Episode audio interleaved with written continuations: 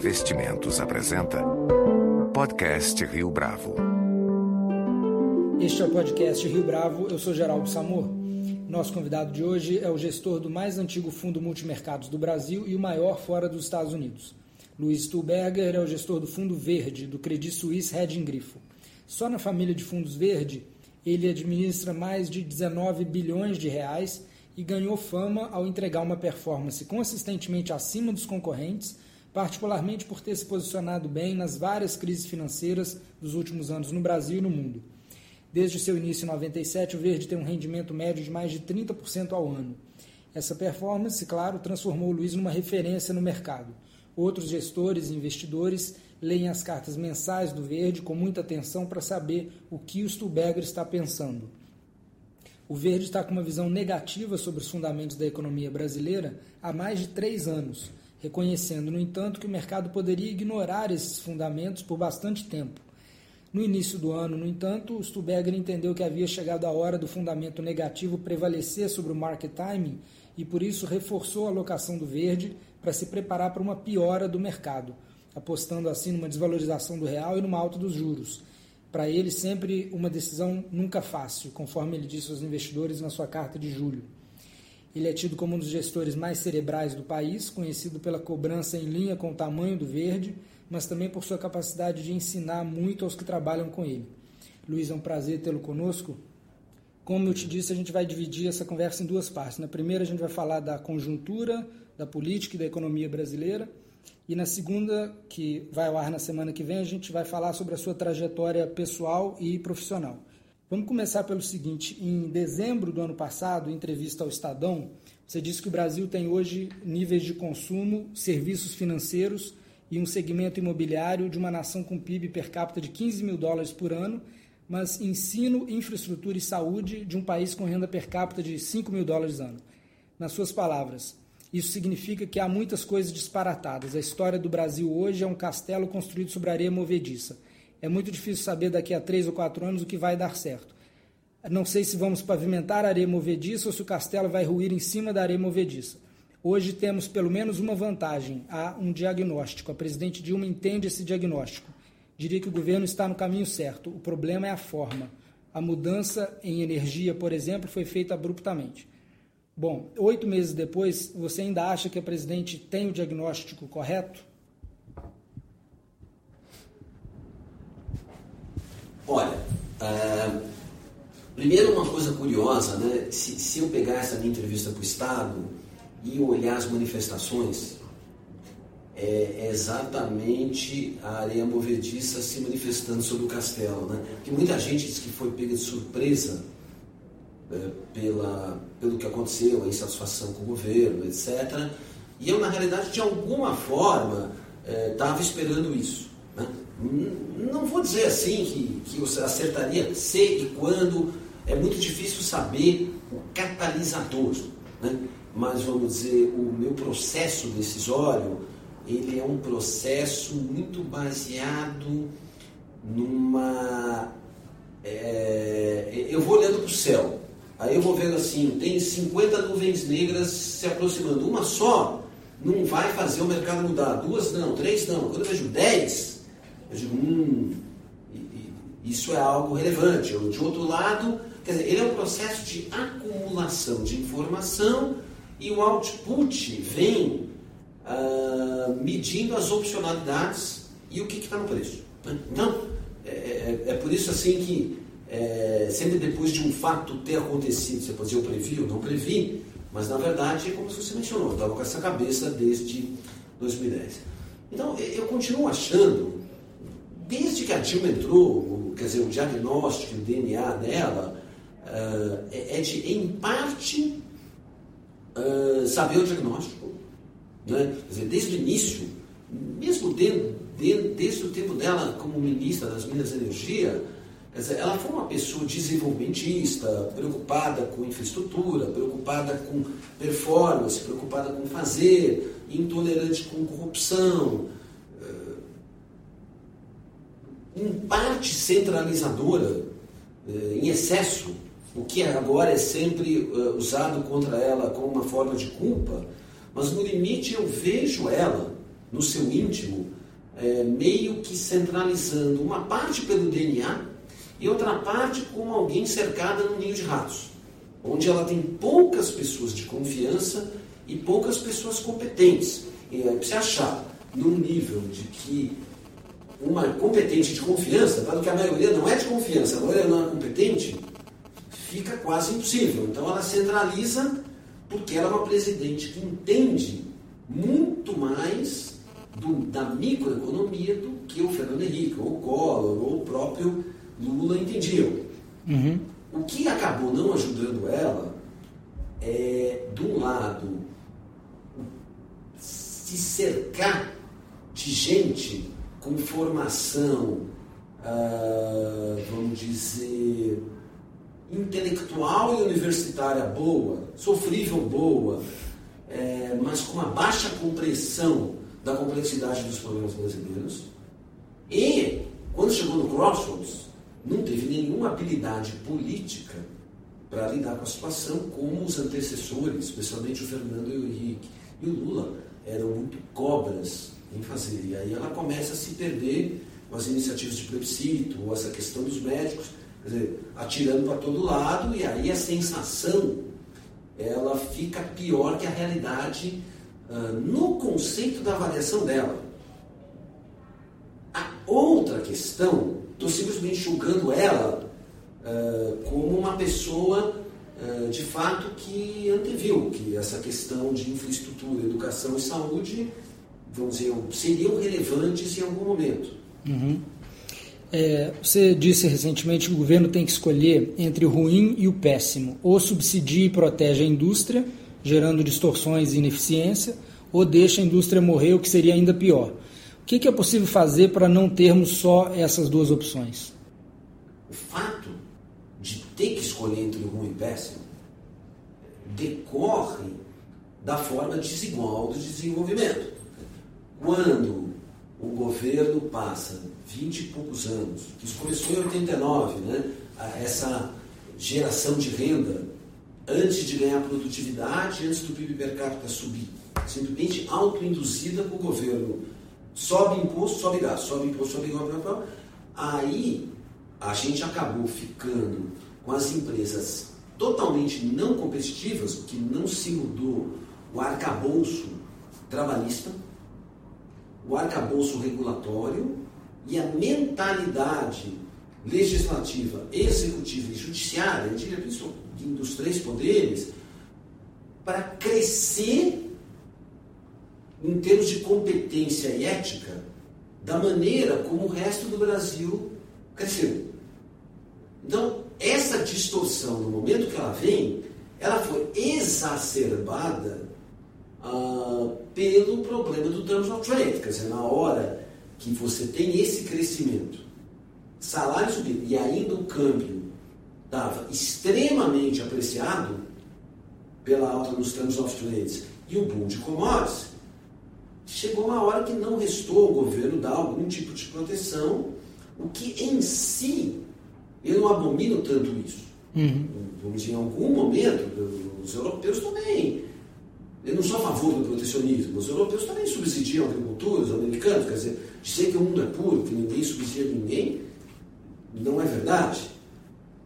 O problema é que nós precisamos de um nível de subsídio exagerado, porque a massa de trabalhadores ganhou uma renda com produtividade negativa. Quer dizer, outro dia, uh, um presidente de uma multinacional de automóveis, eu não vou dar o nome por respeito à pessoa, é o seguinte, olha, eu tenho uma fábrica nos Estados Unidos. O trabalhador americano ganha por hora, em reais, quatro vezes mais que o brasileiro. Mas aquela fábrica é muito mais produtiva. E o custo que eu tenho por automóvel produzido é muito mais barato que aqui. Porque toda a infra é mais barata, toda a logística é melhor, os impostos são menores e eu consigo substituir o homem pela máquina aonde dá para fazer isso. Quer dizer, em vez de usar a força do homem, se eu fizer isso aqui, o sindicato para a minha fábrica por um ano. Então eu fico produzindo carros de modelo de 20 anos atrás, que vale a pena produzir no Brasil, porque eles já estão todos depreciados. Então, isso é só um exemplo Perfeito. uh, de como esse tipo de coisa funciona. E agora, uma coisa é um fato: com a, com a retomada do câmbio para níveis, uh, vamos dizer, de equilíbrio, hoje eu acho que 2,40 é um nível que eu considero zero no câmbio, quer dizer, eu considero um nível tecnicamente zerado. Dizer, com, com o câmbio a 2,40, ele é exatamente o câmbio de 2 em 2000, que era um ano que a gente considera de câmbio equilibrado, que não eram com commodities muito deprimidas e não eram com commodities muito, vamos dizer, exageradamente altas. É o 2 de 2000 ajustado. É o ajustado e ajustado não só a inflação do Brasil em relação ao dólar americano, mas ajustado ao peso mexicano, ao australiano, a cesta de a, moedas de uma cesta. Quer dizer, se eu ajustar só o dólar, tinha que ser uns 2,80. Mas como o dólar se depreciou em relação ao montão de moedas, eu ajusto em relação ao basket. Esse é o chamado câmbio de equilíbrio? Eu diria assim, é um câmbio justo. Eu não sei se é o de equilíbrio, porque aí vai depender, para ser de equilíbrio, do overshooting né, uh, e da continuidade do FDI. O que vai fazer diferença para saber se esse câmbio está em equilíbrio ou não, ou se ele vai para overshooting, uh, é, agora são fluxos. Entendeu? Agora, essa alta de 1,80 para 2,40 em um ano uh, levou ele para o patamar de 2,40, acho que dá 2,40 falta um pouquinho, bastante razoável em termos de equilíbrio de longo prazo. Mas isso não quer dizer que ele vá ficar assim. Eu suspeito que ele vai ser overshooter. Mas só tomando, retomando seu raciocínio, com esse, com um câmbio a 2,40, o que, que acontece? O que você estava dizendo? Não, teoricamente, no longo prazo, o nosso conta corrente, que vamos dizer, iria numa trajetória daqui um ano ou dois, o câmbio era 1,92, de 4% do PIB, provavelmente vai convergir para um número de 2,5 novamente. Que aí né, vai ser financiável com FDI. Uhum. Num cenário mais otimista.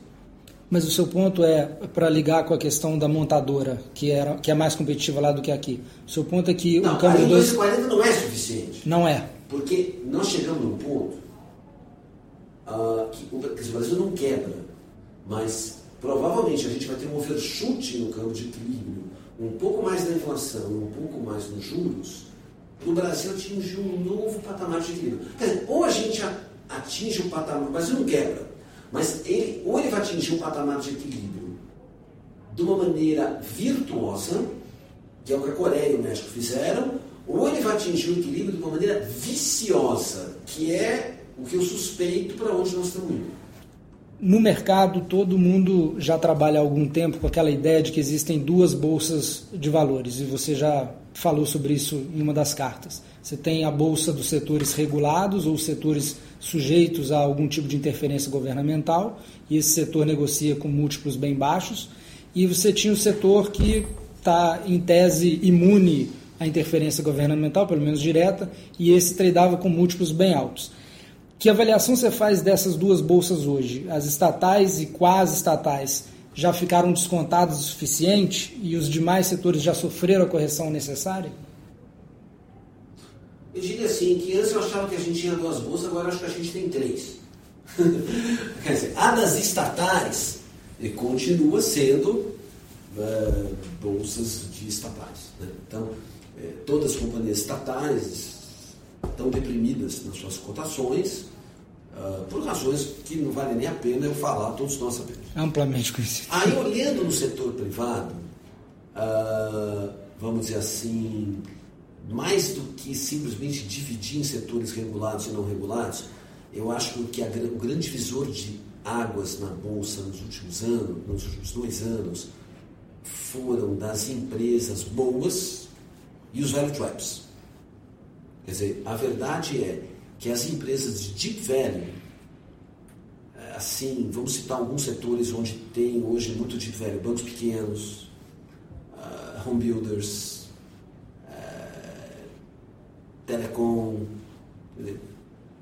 mesmo algumas da indústria, dizer, empresas que onde você tem naquele setor, ou mesmo comércio, algum líder indo muito bom, muito bem, uhum. é natural de você esperar que o processo de aprendizado, de eficiência do capitalismo, vá algum dia te dizer que essas empresas que não estão indo tão bem aprenderiam com as que estão fazendo um bom trabalho. E, assim sendo, o gap da diferença entre elas deveria diminuir. Não é o que está acontecendo. Mas a experiência mostra que, o, vamos dizer, nos últimos anos no Brasil, o que, o que não é trivial, o bom fica melhor e o ruim fica pior. Eu até lembrei daquela música o de cima sobe e o de baixo desce, né? não sei o nome da artista, uma artista de um sucesso só, mas me lembra bem. Quer dizer, para gestor de long short é um desastre, né? O, o, aquilo que você vende que é caro vai subir, aquilo que você compra que é barato cai. Uhum. Quer dizer, não quer dizer que não haja exceções, mas eu tenho visto isso muito mais frequente do que seria lógico uh, num mercado de capitais eficiente que não existem segredos. É que alguns, o Brasil ele é meio um formador de oligopólio, né? E, e, os, e as empresas mais bem posicionadas levam tudo e as outras têm uma dificuldade enorme para competir. Por isso que não dá para apostar na convergência? Dá, mas quem apostou na convergência tem tido um tough time. Uhum. Né? Assim, uh, os setores ruins, uh, empresas bem geridas em setores ruins, ou no mesmo setor empresas que vão muito bem, empresas que vão muito mal. É uma coisa impressive de ver, né? É, e, então, eu diria assim, tem coisa muito barata na bolsa, mas a verdade é que esses de velho, na maior parte, viram value traps. Uhum. Mas o que, que, qual é a definição, o perfil do value trap hoje? Você tem que olhar primeiro a qualidade do controlador. Número dois, as corporations andaram mal. Quer dizer, você tem, eu diria assim, empresas que têm dono andam bem, a empresa que tem algum tipo de acionista, alguns tipos de acionista uh, polêmicos e complicados não andam bem, e as corporations também não foram nada brilhantes uh, em muitos casos. Uhum. Né? E aí tem outros business como bancos pequenos, por exemplo, que a, a própria sobrevivência desse setor é ameaçada, porque o, eles acabam ficando sem nicho. Fora isso, você tem muitos setores com margem squeeze, que é aquele problema do salário subindo muito, uh, sem ganho de produtividade nenhum, até perda, né? impostos sobre produção e consumo muito grandes, e infraestrutura do Brasil deficiente, e aí o cara fica num sanduíche, né? E não consegue repassar também. Então, eu diria assim, e agora as empresas, vamos dizer, de consumo e as cash cows, tipo infraestrutura, etc., não estão baratas. Mas as boas empresas não caíram. Uhum. Quer dizer, elas negociam hoje com um prêmio sobre a renda fixa, eu diria bastante pequeno. Uhum. Você diria que é o mercado para stock picking mais difícil que você já viu na sua carreira? Que eu me lembro sim. E para piorar a situação, como gestor de equity, depois eu posso falar da parte macro, a parte de shorts Está pior ainda. Se a parte longa já está ruim, né, que é a parte de vamos dizer, achar bons cases de investimento num país que tem um potencial de crescimento é, relativamente baixo, so far, mas que tem ótimas empresas, que se o país melhorasse, poderiam ainda gerar muito mais retorno, então ninguém quer se desfazer deles, a gente tem, no segundo lugar, um business de asset management, que tem 500 assets registradas no BIMA ou mais, né? isso é pior que coelho, nasce algumas assets por dia, né? pequenas, médias e grandes, que não tem barreiras de entrada, né? custam pouco, mas estão lá disputando aquele mercado, principalmente o mercado de equity, né? e isso torna a operação com a liquidez ruim hoje do mercado muito difícil. Agora, essa é a parte ruim, a parte péssima é o short, porque, vamos dizer, os aluguéis, isso não é culpa de ninguém, tem pouco free float, tem uhum. muita gente operando, e os aluguéis estão custando algo que inviabiliza completamente a operação. Você tem que acertar muito para ganhar dinheiro, pagando em média num básico de empresas 7, 8, 9% ao ano para ficar short. É, o mercado de long está ilíquido e o de short está mais ilíquido ainda. Está esquisado. Uhum. Você toma short squeeze a qualquer tempo. Então, uh, eu diria assim, claro, se me mandasse, pô, nos anos 90 era melhor? Obviamente não. Só que a gente tem uma safra de gestores e uma safra de gente, quer dizer, o número de pessoas que trabalham nesse setor, entre buy side, sell side, gestão, corretagem, IP, consultores, brokers, deve ter multiplicado por mil, perto do que era em 2012. Quer dizer, o número de empregos e, e gente que gravita em torno desse setor. E, na verdade, é, assim, o número de empresas listadas e a liquidez, ex Petrobras, Vale, Itaú, Banco do Brasil, Bradesco, juntou, algumas destiam subiu muito pouco. Você tirar as top 10, do top 20, que negociam 80% do volume, para todo o resto junto, sobrou o quê? 2 bits de volume por dia? Todo o resto junto. E aí você tem uh, um estoque de 500 assets disputando nos longs e nos shorts, isso daí ainda com os gringos. Esse é uma daquelas coisas do Brasil de desenvolvimento desigual. E ainda a gente tem um PIB per capita muito baixo para o investidor brasileiro entrar maciçamente na Bolsa. Tem muita gente interessada, mas o número ainda é. Investidores ativos, o pessoal faz 100 mil, 200 mil, quer dizer, é, você conta um pouco mais que isso que tem os scalpers. Uhum. Então não estou assim mega animado com isso. Quer dizer, é muito difícil se movimentar uh, nesse mercado. Isso é um challenge para todo mundo. Luiz, depois que o Lula foi eleito e o mercado, digamos, perdeu o medo da esquerda, a reeleição do Lula, a eleição da presidente Dilma, não trouxeram maiores sobressaltos do ponto de vista uh, do preço dos ativos. Você acha que no ano que vem o mercado vai se comportar como nas eleições pré-chegada do PT ao poder e subir quando as pesquisas mostrarem que a oposição tem chance e cair quando o PT parecer ter mais chance? digamos o seguinte: nessa dimensão do Lula, não. Mas eu diria que as pressões serão, no mínimo, iguais ou maiores que o mercado precifica hoje. Ou seja, eu olho uma matriz de possibilidades e ainda vejo hoje as cotações de bolsa no Brasil como uma espécie de put for free. Quer dizer, tá bom, pode não dar certo, pode muddle true e não acontecer nada, mas melhorar muito. Porque eu acredito que a responsabilidade o patriotismo do PT para simplesmente entregar o governo, como o Fernando Henrique chegou e disse, ó, tá aqui, senta aí, você não leva, eh, quer dizer, ele vai lutar para não entregar.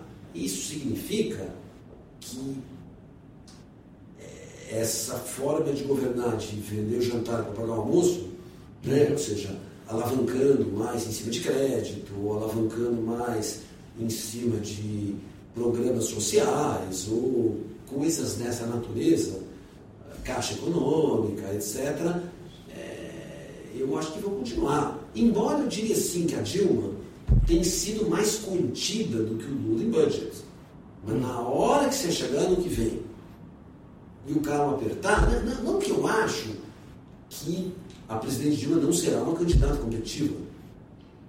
Você acha que será? Será. Uhum. Mas, dependendo das circunstâncias, uh, o governo vai ter que poder, ter que agir com muito mais incentivos para manter a máquina da economia rodando, e aí é uma conta que vai ter que ser paga no futuro. Não tenho certeza que isso vai acontecer. Mas me parece uma opcionalidade barata comprar que isso vai acontecer. Você entende? Uhum. E, e, e, quer dizer, é simplesmente uma questão de medir riscos e retornos de posicionamento. Uhum. E aí o mercado não vai ficar animado com o estímulo, ele vai ficar preocupado com a conta que vai ser paga lá na frente. Né? Ou com a insustentabilidade fiscal do modelo para o futuro sem reformas. Porque o que mais me preocupa é que, independentemente da, da Dilma ganhar ou não, eu não estou vendo, tirando, tirando o Aécio, nenhum outro candidato uh, com perfil reformista. Porque hoje, tomar medidas impopulares não me parece uma atitude que nenhum partido político queira. Né? Ou seja, é... e, e, a gente passou do tempo que isso era possível, porque hoje a, as classes menos favorecidas que subiram muito, não tem como colocá-las para trás. Uhum. Dizer, aquela pessoa que hoje tem um plano de saúde privado e não vai mais no INSS, ou que tem carro, celular, não tem como voltar para trás se perder isso o é. O novo símbolo de status é daí para cima. E isso, o problema é que essa parte foi fácil. Agora, o déficit de infraestrutura é, no Brasil, até medido pela McKinsey, meu número ainda é pior que o da McKinsey, é de 1 a 2 trilhões de dólares. Quer dizer, se você contar simplesmente capital físico per capita, eu não estou contando nem a qualidade do capital humano que é produzido nas nossas universidades e muito menos o capex de manutenção. Luiz... Aquela história, quando o S&P estava a mil e tal, todo mundo falava o valor intrínseco do R&D que estava lá dentro das companhias, faria um dia ele valer muito mais. Isso mesmo no pior, assim, aquelas teorias de Kate Tobin e mesmo todo o valor que está criado da educação americana, do investimento das empresas, que um dia se traduziria em lucro. Dizer, o Brasil tem uma certa coisa inversa nisso. Uhum. É, fica puxando para baixo. O que foi feito até agora é a parte fácil. A esquerda não tem uma certa compreensão e não está preparada para entender que nós temos uma social-democracia inspirada na nossa Constituinte na queda do Muro de Berlim, com edge muito mais assistencialista né? e protecionista uh, do que na Europa. Eu, eu dizia em 2010 que o sonho do PT era que o, cada brasileiro fosse um quarto Portugal, um quarto Espanha, um quarto França, um quarto Itália, sendo pobre. É difícil isso. Uhum. E acho que esse sonho continua tendo sido feito sem ter feito nenhuma lição de casa para chegar nisso. E agora a conta está chegando. Ô, Luiz, o que, que você sabe especificamente sobre os três uh, pré-candidatos mais falados? Aécio, Eduardo Campos e Marina Silva. Olha, não sei nada e, sinceramente, eu não estou preocupado com isso. Isso é muito nós. Uhum. Quer dizer, eu acho que muito barulho. nenhum deles consegue colocar uma agenda. Mas a única coisa que eu sei, dado o resultado da manifestação, que o governo cedeu em tudo, assim, sem. Mas nem piscou, né? nem precisou ameaçar muito. Ele já cedeu, em vez de valorizar que estrada privatizada alguém investiu, que o governo tem contrato, que enfim. Reconhecer as realidades econômicas. O se apavorou, vamos tirar esse pesadelo da manifestação da frente, uh, e não tem agenda, ninguém, não vejo na agenda de ninguém, qualquer candidato que seja, uh, de aperto ou reforma que tire privilégios. E depois, claro, a gente tem, além desta questão que ninguém quer ser impopular, que se não ganha eleição, a questão do presidencialismo de coalizão. O, o, o, o presidencialismo de coalizão no Brasil é fascinante, que os países latinos não têm presidencialismo de coalizão. O governo central leva tudo. Aqui, o governo central controla a boca do cofre. Porém, e as estatais, ele não controla o Congresso. Então, a verdade é que o sonho do José Dirceu e de mais algumas pessoas era transformar o Brasil, usando uma coisa que o Delfim Neto um dia disse, numa grande Cuba, numa grande Venezuela, numa grande Argentina misturadas. Né? Mas o presidencialismo de coalizão, esse é o grande papel do PMDB, não deixa. Ao mesmo tempo que ele não deixa piorar, ele também não deixa melhorar.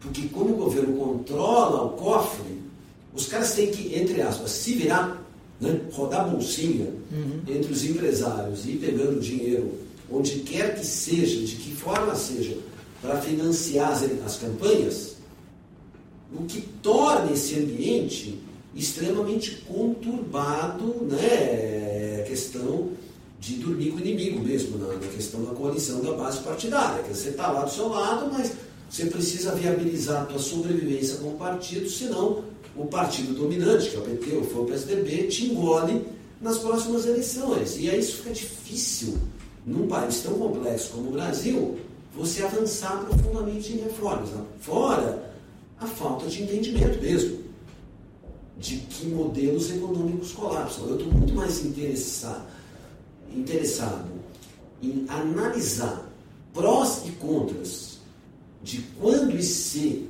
o modelo econômico colapsa ou não colapsa, porque o Mandel Truth, eu acho, a gente tem uma sobrevida de 4 ou 5 anos. Se não tiver um big noise político, uhum. eu acho que a gente continua assim, meio numa UTI, meio devagarinho, devagarinho, cresce um pouquinho, um pouco mais de inflação, câmbio ajusta, um pouco mais de inflação, um pouco mais de juros, mas nada mais sério acontece. Não, não quer dizer que não tenha outcomes piores, mas eu não consigo prever. O que eu consigo prever é que se em cinco anos a gente crescer dois, a despesa do governo cresce 8, 9, a receita sobe 0, 1 eh, em termos de inflação, o superávit primário vira em déficit primário, você não fez reforma da Previdência, aí o valor futuro dos nossos títulos cai, pega o valor presente, aí sim a pessoa que vai no shopping ou tem emprego vai ser, vai ter problema. Por enquanto, a vida de cada um de nós, no trânsito, no shopping, no cinema, no restaurante, tirando os arrastões, etc., mas no dia a dia, ela não é ainda tão influenciada pelo risco Brasil de longo prazo. Uhum. Ela não é. A gente vive uma vida relativamente normal, até porque a dívida PIB brasileira formalmente é 35. Como eu escrevi no meu relatório, eu acho que na prática, se juntar os esqueletos, era uns 50. Mas ainda que fosse 50, o dia que se e quando os esqueletos forem reconhecidos, ah, não o fim do mundo. Se isso for ter sido feito por um motivo bom. Uhum. Se a minha casa, minha vida der 30 bilhões de prejuízo de reais, paciência, e as pessoas tiverem as casas e morarem, ok, no final, it's not gonna be so bad. Mas, Luiz, a sua melhor aposta agora é de que esse cenário de estagflação ainda pode durar 4, 5 anos? Quer dizer, ainda dá para manter o modelo sem colapso ainda uns 4 ou 5 anos? A depender de, uh, do mundo não nos atrapalhar. Quer dizer, preço de commodity não colapsando. Ponto. Uhum. Então, como eu não gosto de dar opinião sobre China, que eu prefiro, quando eu estou falando com você, tudo que eu estou falando eu tenho uma razoável convicção. Uhum. Mas falar sobre China, não tenho nenhuma convicção, eu acho difícil alguém que tenha, a não ser os research que eu compro de lá. E pronto, como qualquer um vai ler, quem ficou Macquarie, etc., tudo mundo está por lá, ok. Né? Uhum. You read it, you made your opinion. Mas é, CLC também, quer dizer, todo mundo está na China, eu leio como qualquer um e pronto. Agora, imaginando que preços de commodities não colapsem, eu acho que o mundo vai nos ajudar. Dizer, eu acho que os Estados Unidos está muito bem e o Treasury não será um problema, o Treasury pega esse trap no começo, depois uma hora você se acostuma com a taxa de 3 e não aconteceu nada. Uhum. a não ser que o Fed esteja profundamente equivocado, e acho que hoje os bancos centrais têm elementos de análise é, muito bons, profundamente superiores ao que se tinha nos anos 80 e 90, para ele estar assim, profundamente equivocado no diagnóstico e que a gente vive num mundo essencialmente deflacionista. Uhum. O que impediria as taxas de juros de americanos subirem muito? Por duas razões. As autoridades é, bancárias não vão deixar os bancos alavancarem mais, da maneira como era em 2008, quer dizer, outra dessa, em housing, financing, o crédito é, no, mundo caiu 20, 30 pontos do PIB, do pico de 2008, e agora está estabilizado nesse nível. Né? Dizer, o crédito crescendo o PIB nominal, estou falando assim, Japão, Europa, Estados Unidos, né? Uhum. Uh, não emerging market, que obviamente cresce mais, crescendo 3, 4% nominal, é um crédito sobre o PIB fica estável. Né? Uh, e aí, salários têm um trend crescente, seja pela competição global de emerging market, seja pela substituição do homem pela máquina, você tem um trend demográfico e produção em larga escala. Então, eu não acho que a gente vai repetir 94 ou ter um big spike em taxa de juros. Vai, mas, sabe? Uhum. Estamos num mundo deflacionista e pronto. Uh, e muito produtivo, e, e, a verdade é que a gente ainda tem dois trends muito poderosos. No lado dos emerging markets, o crescimento por mais 20 anos, né? uh, e do lado dos developed markets, é sair da idade da pedra. Sim. Peraí, você está dizendo que os Estados Unidos e a Europa vão sair da da pedra? Outro dia eu li um texto que o autor começava o seguinte: imagina a idade da pedra, 1990. Você não tinha o celular né? e não tinha a internet. Né? E aí um dia ele está falando isso com um cliente mais velhinho, ele falou, e não se esqueça do Viagra. Né? Mas você não tinha muitas coisas que você tem hoje. Né? Cara, isso aí é algo que vai dar um capex de atualização do progresso no, nos países desenvolvidos enorme, um ganho de produtividade enorme. Tem edifícios mais inteligentes, hospitais melhores, é, metrôs melhores, quer dizer, tudo isso dá para ser refeito com enormes ganhos de produtividade e eficiência. É o tal do trem de dois andares, né? Uhum. Vai no navio e pega um Quer dizer, o que dá para ser feito nos Estados Unidos, novas e melhores formas de energia, dá para ser muito otimista e muito produtivo. Europa está melhor, Japão está melhor. Claro, tem o China Shadow, mas uh, essa história do, do, governo dizer não, mas a crise lá fora nos atrapalha, ou isso, ou aquilo, o mundo está maravilhoso com a gente. Essa é a verdade, sobre todo e qualquer. O mundo foi ruim para todo mundo em 2008, 2009, 2008, mas agora is over. Agora, não te parece que o mercado demorou para ir precificando a fragilidade doméstica no Brasil nos últimos anos? Demorou muito para precificar isso? E aí, agora, pelo que você está dizendo, o fato dos Estados Unidos estarem no rebound vai também dar outro alívio para o Brasil, apesar das fragilidades.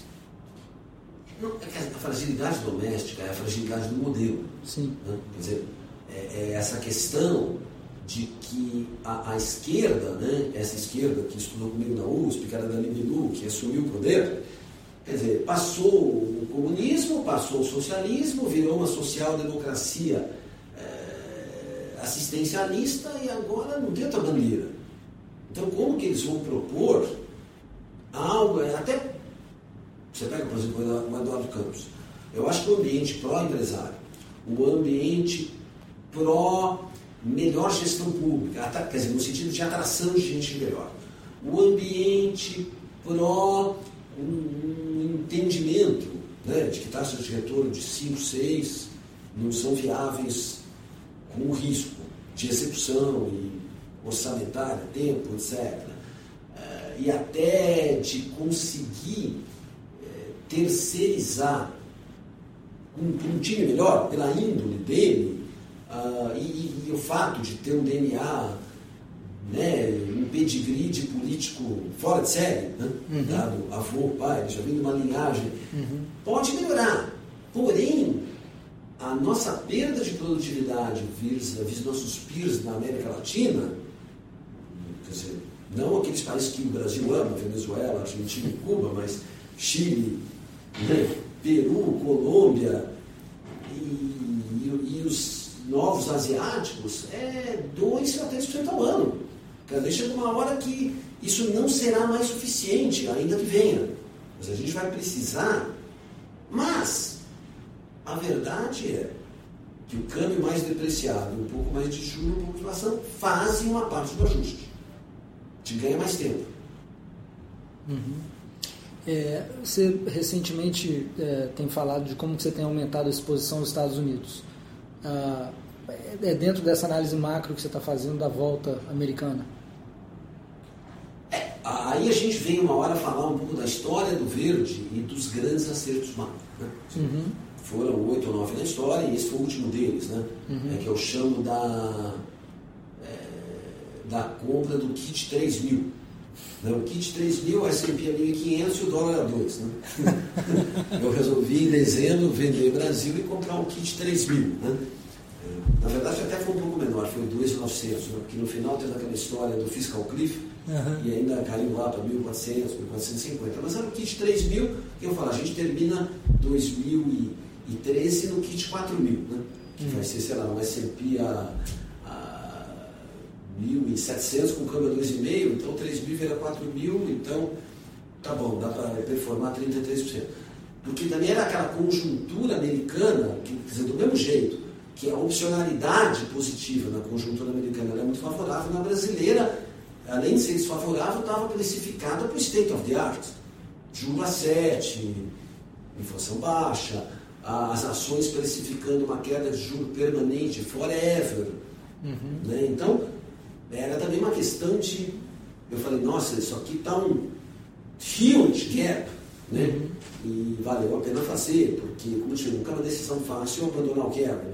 Uhum. E por isso que a maioria não fazem. Né? É isso que eu chamei no meu relatório de gestão de março de piquenique à beira do vulcão. Qualquer carry trade é piquenique à beira do vulcão.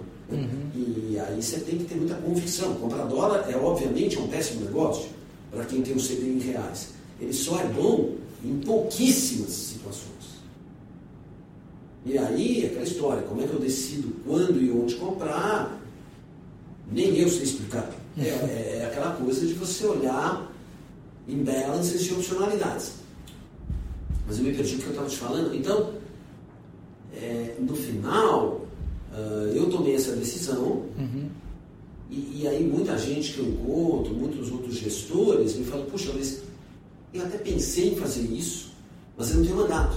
O que é um fato? Quer dizer, quando você tem institucional, quando você tem investidor de fora, ninguém te dá um mandato para ser um gestor brasileiro e começar a comprar ação dos Estados Unidos. Qual a lógica de, contratar um gestor brasileiro, institucionais e, e gringos, para você se meter a comprar ação americana? A minha constatação na época foi é melhor ser um médio investidor nos Estados Unidos do que um excelente investidor no Brasil.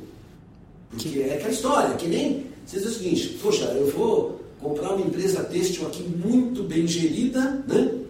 É, ou vou comprar uma empresa de shopping center. Porra, mediamente gerida, né? não precisa ser o Zé Isaac Pérez, que é brilhante, mesmo segundo colocado vai ser melhor, uhum. porque as condições, e isso é uma parte da minha história da análise macro, é, que a gente aqui conseguiu, como casa, eu e todo o time, eu também não faço sozinho, eu tenho 45 pessoas que trabalham comigo, eu procuro dar aquela dominância de macro, mas eu não vou entender de micro de todas as empresas do Brasil e do mundo, mas eu tenho 20 pessoas que trabalham em equity para fazerem isso e que são muito mais focadas no detalhe, obviamente. Né? Luiz, agora vocês têm se posicionado bem em várias crises financeiras globais e domésticas nos últimos anos. Obviamente isso define uh, a história do verde, mas o que te ajuda mais nessas crises é o que você faz durante a tempestade, comprando bem em dias de estresse, ou é a sua capacidade de entrar na crise já bem posicionado? Ninguém consegue, é muito difícil navegar bem numa tempestade. Quer dizer, o importante nisso é a capacidade de previsão. Né? Então, eu diria o seguinte, que, uh, vamos lá, na alta de julho de 97, na Maxi de 99. Em 2001, uh, ah, na contaminação da Argentina para o Brasil.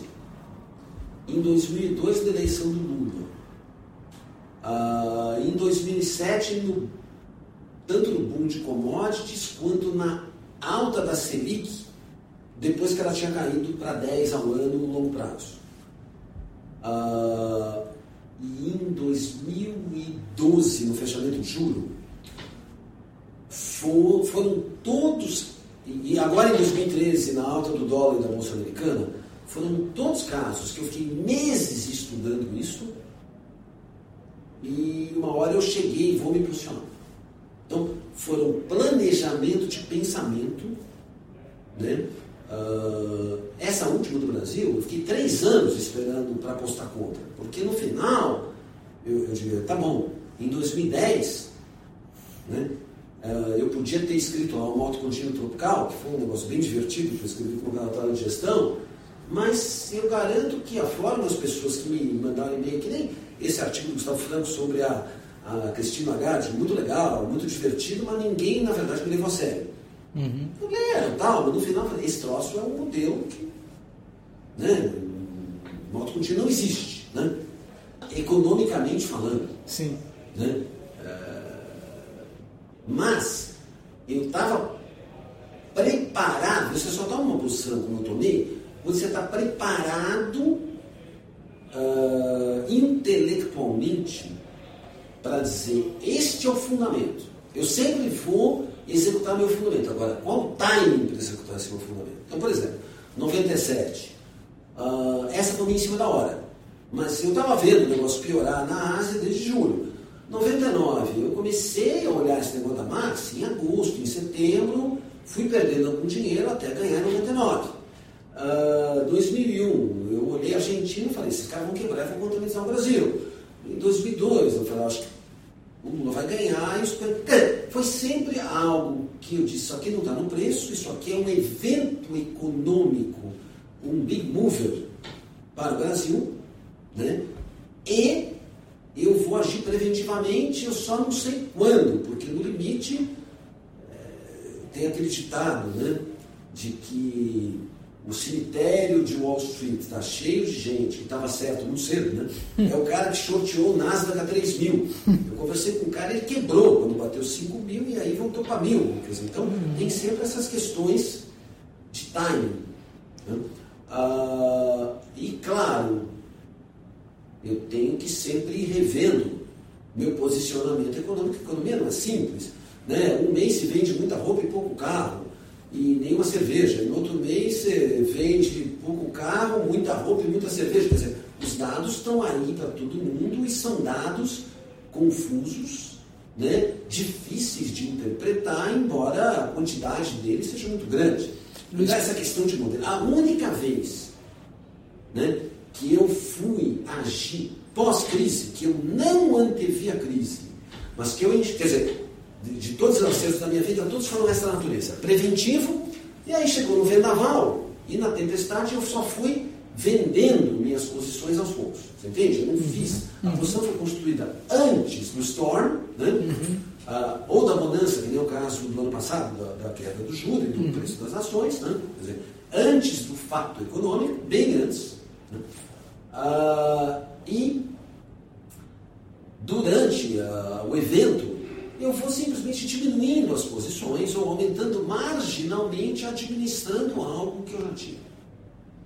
2008 foi diferente, porque eu não previ a crise, em, em, em setembro, outubro, eu fui mega atropelado, e aí eu comecei a não entender o que estava acontecendo, mas em novembro, só, quando eu vi o QI e vi que o mercado estava acéfalo de presidente nos Estados Unidos, falei, essa é a oportunidade da vida para comprar tudo. Vai ser a maior oportunidade da história para comprar ações. Que o QE vai funcionar, o problema está aqui saindo o Bush, o Obama vai entrar, está tá tudo muito confuso. o mercado mesmo demora para agir, só foi melhorar em março. Mas de novembro a março eu comprei assim tudo. É por isso que aí eu agi, digamos, uh, no meio da tempestade comprando ativos baratos.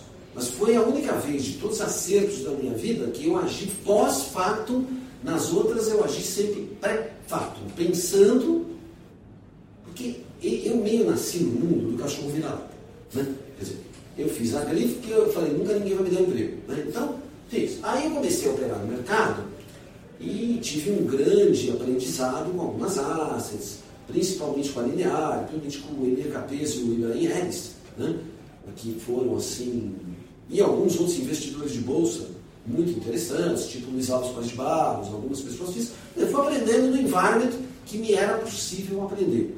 E finalmente, depois de 2001, eu também fui aprender muito sobre bolsa com gestores talentosos, como a Scopus, ou a TARP, ou, ou, enfim, que tiveram influ, muita influência comigo no começo, depois muitos outros surgiram, e aí eu fui aprendendo o viés de cada um, ou como é a Atmos hoje, ou a Guepardo, ou, enfim, várias, eu nem gosto de citar nomes, são tantas que, que eu vou aprendendo um pouquinho, né? É, a Cox, em cada um, né? Assim, aquele viés micro do turnaround de empresa, de melhora, que essa convivência é muito boa. Porém, o que meu DNA de sobrevivência me fez? Eu digo, olha, eu vivo num mercado que é cercado de tubarão.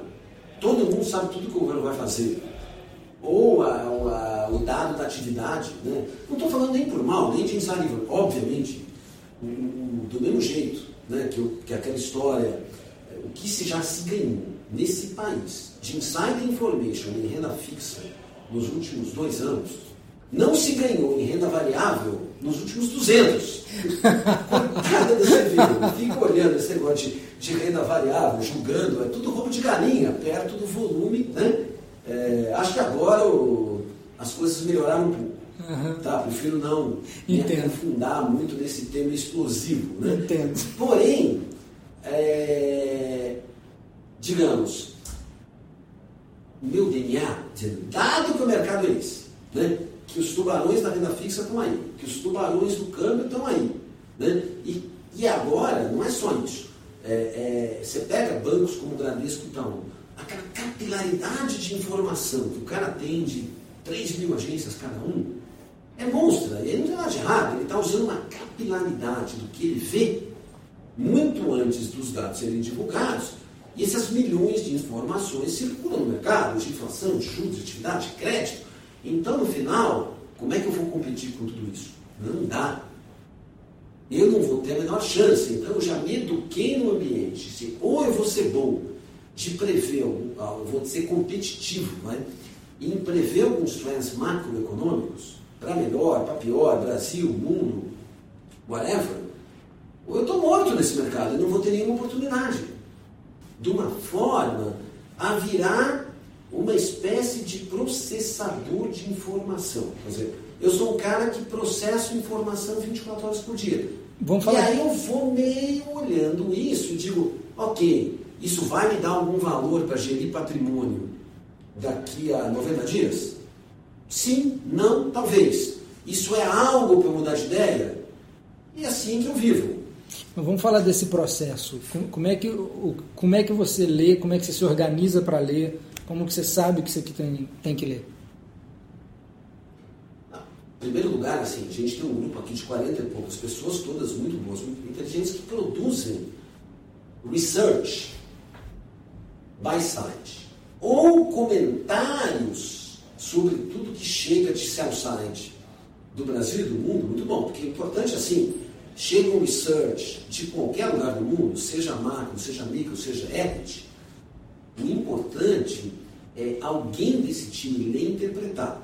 E aí já vem qualquer comentário que eu vejo se vale a pena eu ler, vale a pena eu não ler. Às vezes é algo muito técnico, eu digo, ok, peguei só o headline, tá bom para mim.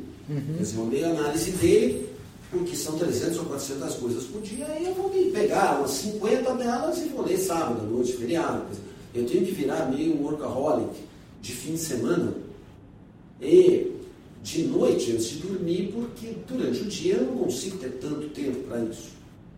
Uhum. Mas eu faço isso costumeiramente. E contato. E, claro, essa seleção é randômica. Tem vezes que eu vou prestar atenção, por exemplo, hoje, o que, que eu estou de olho? Né? Qualquer notícia da Espanha que venha, me interessa. Porque ela está melhorando, melhorando, e se ela melhorar muito, é um game changer da Europa.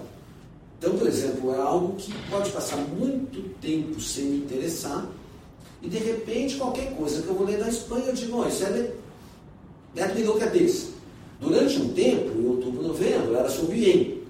E a gente acabou pegando bem essa, ida de 80 para 100. E assim vai. Hoje, agora, como acho que ele está meio no caixão, aí, entre 97 e 100, eh, já não me interessa tanto ler o detalhe sobre o iene.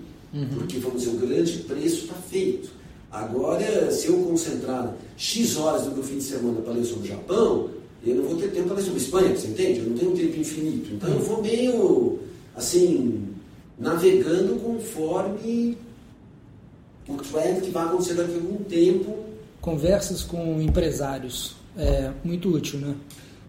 Muito útil. E aí eu sou um ser privilegiado pelo nosso modelo. Como o nosso modelo é um modelo integrado entre asset e private, uh, a gente tem 3 ou 4 mil famílias, dos quais eu acabo falando com umas 500 por ano. Não estou falando em evento, no verde vem 500, mas uhum. one by one, um café, um bate-papo, algumas famílias. E essas pessoas que são free entrepreneurs, uhum. é muito bom conversar com elas. Porque, no fundo, por elas serem clientes aqui, eu suponho que o grau de verdade que elas me falam é enorme. Uhum. E é. Não é que eu suponho. É. A gente consegue trocar ideias bem francas e construtivas sobre empresa. Já quando você conversa com alguém de banco e um CEO, profissionais de empresa, é, tem sempre um viés otimista. Você entende? É natural. Não estou é dizendo que todo mundo mente, uhum. mas o cara tem um viés otimista, porque ele é aquilo. Uhum. Claro que nem sempre é assim. Quer dizer, as pessoas não mentem descaradamente, porque no final o balanço vem. Mas aquela visão.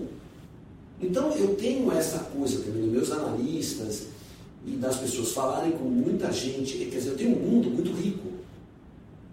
Eu não falo muito com sell side de banco, mas meu pessoal fala. Uhum. E não falo quase nada com institucional. Cujo grau de fidelidade é baixo. Dizer, o meu nicho, aonde eu sempre me encontrei e achei que o meu trabalho no longo prazo ia gerar valor, são para as famílias. Não tenho nada contra quem trabalha para os outros. Tem gente que nem gosta. Se perder dinheiro da família, você vai se sentir péssimo. Enquanto que é uma instituição nacional, quer dizer, o cara é profissional, então cada um se sente bem, ou com medo, ou querendo fazer alguma coisa. Então, eu tenho esse meu nicho, estou bem nele. E o fato de eu poder interagir com essas pessoas, embora isso tome um tempo considerável, quer dizer, um cara que é um profissional liberal ou tem uma empresa industrial, ele pode não entender de derivativos tóxicos ou finanças avançadas, mas acredite, vale muito a pena falar. Na semana que vem a gente volta com a história profissional do Stuberger, o seu início no mercado, a experiência no mercado de ouro, o início do verde e as grandes apostas que fizeram o fundo ganhar fama e crescer. Com a edição de Leonardo Testa, esse foi mais um podcast Rio Bravo. Você pode nos acompanhar no site podcastriobravo.com.br, no Facebook da Rio Bravo, no SoundCloud e no iTunes. Para comentários e sugestões, o e-mail é podcast.riobravo.com.br.